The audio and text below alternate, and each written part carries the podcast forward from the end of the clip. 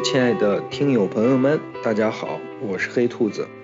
呃，相信咱们有一些听友已经注意到，呃，黑兔子已经停更一段时间了，在这儿也给大家解释一下，主要是因为我们陕西这边近期的这个疫情管控，我们都在居家隔离，所以无法实现这个录制节目。那么今天呢，呃，也是想了一个办法，用了咱们这个喜马拉雅的软件进行线上的这个节目录制。那么在这儿呢，给大家问一声好，在已经到达了二零二二年，祝大家新的一年里万事如意，身体健康，恭喜发财。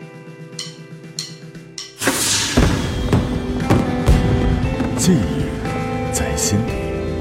风景在路上。当风景成为记忆，走过的每一步，才不枉岁月一场。自驾之旅，追寻人生自由之梦。欢迎收听《汽车自驾游》杂志出品，《黑兔子带你看世界》。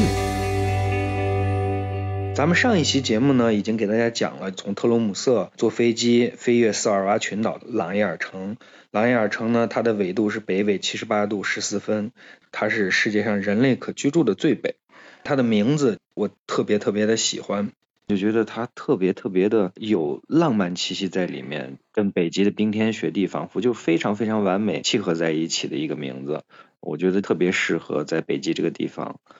所以很爱很喜欢这个城市这个地方，人类可居住的最北，就是普通人可以生存的最北端就是这儿。嗯，不能再往北，再往北就没有人可以生存，只能是科考行为或者是一些极限的探险行为，它可能才会触及到再往北的地方。所以这也是呃我们普通人啊可以接触到的最北了。就是你还要再往北，就只能说是通过科考的方式或者是一些非常规的高端的探险类的体验才可以再往北走，不然就没有了。到达朗伊尔，第一个想到的就是北极熊。骑雪地摩托穿越无人区，由向导扛着枪带着我们去寻找北极熊。寻找北极熊，它主要是选择了一条非常规的雪地摩托的驾行路线，而在这条线上会有几个观测点，是科考人员的观测点。我们可以到那儿之后，去远距离的去观测。北极熊途经或者生活的区域，在这里去寻找或者去碰运气去碰到它们，然后不是说咱们每一次都可以寻找到，然后当然如果看到了也是只被允许就是远距离的，而不是说哎我们看到了我们马上骑着雪地摩托去追那个北极熊，或者是近距离的到它跟前去。观看它，这是不被允许的，因为是有这个危险系数在里面的，而且北极熊是具有攻击性的。那么扛枪呢，它主要是以麻醉枪为主，因为出于对北极熊的保护，也是出于自我保护。呃，因为前面也给大家说到，就是关于北极熊在当地有一个法律规定，就是如果你遇到为什么大学呃大学生呃那些孩子们他们可以扛枪，就是出于保自保。但是这个自保过程中，你不允许射杀北极熊，就是射杀，如果把北极熊杀死以后是违法的。但是你用枪去吓它，或者说是没有打住它的要害，把它驱赶走，然后这个是属于合法的自我保护行为。那么这一天呢，就是从特鲁姆瑟到了朗伊尔城之后，咱们就马上就可以体验到这种惊险刺激，是非常棒的。我们的体验很多，不管是寻找北极熊，还是出海看这个鲸鱼，体验很多很多的世界最北，比如说世界最北的酒店呀，世界最北的餐厅呀，在世界上最北的手工艺展览馆，由当地的老师教你制作一个手工艺，等等等等，很多很多这种体验。都可以给它冠上一个非常有意义的名称，就是你在世界的最北做了什么，这就赋予了我们一种意义感和仪式感，让它变得就不那么平常，留下深刻的这种印象。你像当时去加油，整个这个朗伊尔城的镇上，只有一个小小的加油站，顶棚都没有，它就是裸露的，是两个加油机，有一种在无人之地的那种感觉。在这儿，可能很多人有一个疑问，就是朗伊尔城它到底是一个什么概念？因为说到朗伊尔，就觉得人类可居住最北，是不是非常的荒凉啊？然后什么都没有。简单给大家说一下，朗伊尔城常住人口只有两千多人，但是它的北极熊有三千多头，也就是说它是熊比人多的一个地方。那你可想而知，为什么这个向导要扛着枪？就包括这里有世界上最北的大学，叫斯尔巴大学，是世界上唯一一个允许学生带枪上学的学校。斯尔巴大学里上学的学生呢，他们每天从家徒步走到这个学校是需要扛着枪的。学生们扛着枪一进学校的大门呢，他有一个收枪室，按照自己的名字编号放在自己的枪的位置。然后换好鞋子进到学校里面去，这些体验让我一直都把它记到现在，历历在目。那么其实又说回来，有一些听友可能会问到，那斯瓦尔巴群岛它到底是属于哪个国家？斯瓦尔巴群岛它整个这一个区域是不属于任何国家的。这里面其实还有一个小故事，就是咱们中国也是拥有它的这个管制权的。为什么这么说呢？在斯瓦尔巴群岛最早的时候，它就是一个煤矿开采的一个小岛，很多人来这里是来挖矿的、挖煤的。联合国要给这个地方定位它属于哪个国家呀什么之类的，然后就把当时在现场挖矿的这些人统计了一下他们的国家，它一共七八个国家，这里面就有咱们中国人。但是后来因为各个国家离得都比较远，然后它呢离挪威最近，所以。他就实行的是挪威的法律，由挪威来代管。在朗伊尔城有一个特别特别有意思的，也是带点恐怖色彩的一个小知识点。朗伊尔城因为它真的太冷太冷了，所以也就导致，比如在当地如果人去世了，就是在朗伊尔城居住这些人，如果他们去世了，埋到土里之后，尸体是无法被自然分解掉的。所以这样就会导致这个尸体等于不管放多久，它都是完好无损的。而这样时间长了以后，你可以脑补一个画面，就是整个岛上的尸体堆积如山，这画面是多么的恐怖，而且极有可能尸体还会被掩埋这个土里给冻起来。呀，这种感觉，你再到晚上，这个想想都太吓人了。所以也是因为这个真实的情况存在，当地为了保护咱们北极这片净土，也是为了保护这个狼牙城，因为它确实比较特殊嘛，人类可居住的最北，所以就出台了一个法律规定，就是人去世以后是不可以埋在这里的。然后也就是说，在这个城市不可以有去世死去的人，如果有。必须要离开这个城市，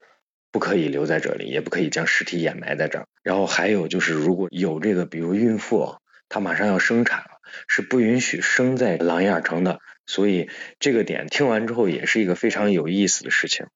在琅琊城还有一个特别有意思的小众体验项目，这个是专门跟斯瓦尔巴总督大人确定了一个特别小众的项目，就是穿越冰缝。这个其实大部分的旅行团也罢，或者说是游客也罢，其实不知道，这个其实是有一定的危险系数的。但是我们是在当地向导的专业的指引和保护下，这个非常有意思。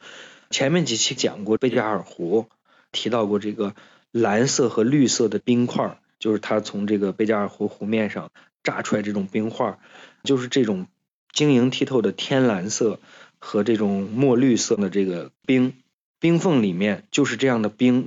仿佛在天蓝色和绿色这样的世界当中去穿行。整个世界抬起头看不到天，冰缝特别的高，你就感觉看不到头的高高的冰缝。然后你就在这里面去穿行，然后跟着向导拉着绳索，带着大家在里面走。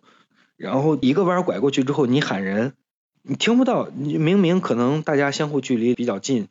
七八米、五六米这样的距离，但是你喊话是听不到的，必须要通过专业的设备、通讯工具才可以。体验完这种冰缝穿越的探险以后呢，晚上回到咱们的酒店，躺在酒店的床上，看向窗外，这是最惬意的事情。为什么这么说呢？因为在琅琊城的晚上，北极狐是比较常见的。那么北极狐呢，它特别喜欢这种暖黄色的光。当酒店房间的那个灯光通过窗户映出来一块黄光，在这个雪地上，哎，北极狐它们就喜欢咚咚咚跑过来，站在那里静静的待着，就很享受的感觉，就好像它在沐浴阳光一样。它们是感受到有移动的物体之后，它很快就会跑。所以，当你发现有的话，你一定要把动作放慢，慢慢慢慢的过去，悄悄的拿起相机，站在窗角。如果运气好的话，偷偷的拍它，可以拍到。其实，琅琊城还有很多很多可以体验的东西，它是一个可以待两三天都不为过的地方。但是因为咱们的行程时间的问题，所以在这儿其实整个是逗留了呃不到两天的时间就离开了。那么在第十一天呢，就该挥手道别了。那么咱们从琅琊城乘飞机经转这个奥斯陆，最后回到赫尔辛基，给大家安排了晚餐，再欣赏一下咱们赫尔辛基的夜景。这一圈儿，当你整个自驾结束以后，再回到琅琊城的时候，我相信每一个人心里的感觉是不一样的，因为这一路经历了很多精彩的瞬间，经历了很多美景。但是当真的回到这个赫尔辛基以后，那种心情，这种突然间的这种宁静，而且赫尔辛基它就是夜晚的灯光特别的美，就是适合静静的欣赏夜景，自己就有一种特别舒服的感觉。第十一天咱们欣赏欣赏夜景呢，就休息了，因为这一天主要是从朗伊尔到赫尔辛基。那么第十二天呢，咱们就有。将近一天的时间是在赫尔辛基带大家去参观游览。这个时候呢，像之前提到过的西贝柳斯的公园，还有就是在咱们波罗的海边，就是它的这个参议员广场跟前，就有一个大的这个跳蚤市场，就是巴扎。这里都是当地的这个农民、渔民他们自己去做的鱼油啊，和一些呃吃的东西，以及呃这个卖的手工艺品。在这儿大家可以逛一逛，同时就是前面也讲到这个岩石大教堂，在这儿再给大家再多讲两句。当时去这个岩石教堂的时候，车停了之后，我们问岩石教堂在哪儿，因为整个在停车区出来以后，外围看的时候，我们想象的教堂可能是在地面上起来一个庞然大物，然后一个建筑物，然后这个是一个教堂，结果呢说，哎，在地下。然后我们往过一走，才看到哦，原来我们脚踩的这个位置，就是岩石教堂的顶部。然后就一瞬间就提起兴趣了，很震撼。就哦，原来岩石教堂的意思就是在这个岩石里面。我们从它的正门进去以后，一观察，真的很震撼。它整个是一个圆形的，就像一个球体一样。但是你能明显感觉到，它是把一个岩石凿空了，在里面修出了个圆形的大的教堂。那么这个教堂有一个特点，就是在这里去听弹奏的乐器的时候，非常的有感觉，因为你甚至都不用开这个音效的设备，整个这个声音就在它的这个大的这个教堂里回绕，那种感觉，这才是纯天然手工打造的这种三 D 环绕的这种音效，就在这里就体现出来。然后呢，这个岩石大教堂呢，如果在前半段行程感觉还没看够的，还可以再去感受一下，时间充裕这一天，所以大家可以完全坐在岩石大教堂里，好好听一听他们的那个没有现代化设备的环绕立体声啊，这个要感受一下。这一天就算结束了，在下午的时候就要办理这个登机，就算是正式离开赫尔辛基，从赫尔辛基就直接飞回到各自的城市，那么就结束了。咱们这次旅途，整个为期呢十三天时间，这个是属于最经典的一个北极的自驾行程。最累的可能就是咱们第一天和最后一天，因为飞机需要飞八九个小时，甚至十一二个小时。那么除了这两个头尾，整个行程是非常舒服的。那么像有一些咱们比如说深度的玩家，想在朗伊尔城多待，还有一个拓展版的行程，就比如说在朗伊尔，我规划三天，在到了罗瓦涅米以后，我还想延伸到凯米去做核动力的破冰船，在那个冰雪酒店去吃冰雪晚餐等等，这些呢就属于延伸的一加一拓展产品。同时呢，如果大家对哪一个具体的地方还感兴趣的话，可以留言给我们。北极的这个十三天的行程呢，到这儿就结束了。我本人已经去过四次北极了，每一次在行程上都有不同和调整。不同时节，比如说每一年十月去，三四月去，十二月去，在这几个月份，环境、温度、探险指数、看到极光的频率都会有不同。针对这些呢，不同的时间段去北极应该怎么玩？我们在后期的节目呢也会给大家去更新。同时，我们会在二零二二年的年底组织一批听友北极探险之旅。感兴趣的话，可以留下你的联系方式，我们会把去北极需要准备的相关的东西，包括签证的资料，打包发给大家，希望分享给大家有用的东西，希望带给大家快乐。在这里呢，也给大家拜个年，虎年大吉，祝大家二二年新的一年里万事如意，心想事成。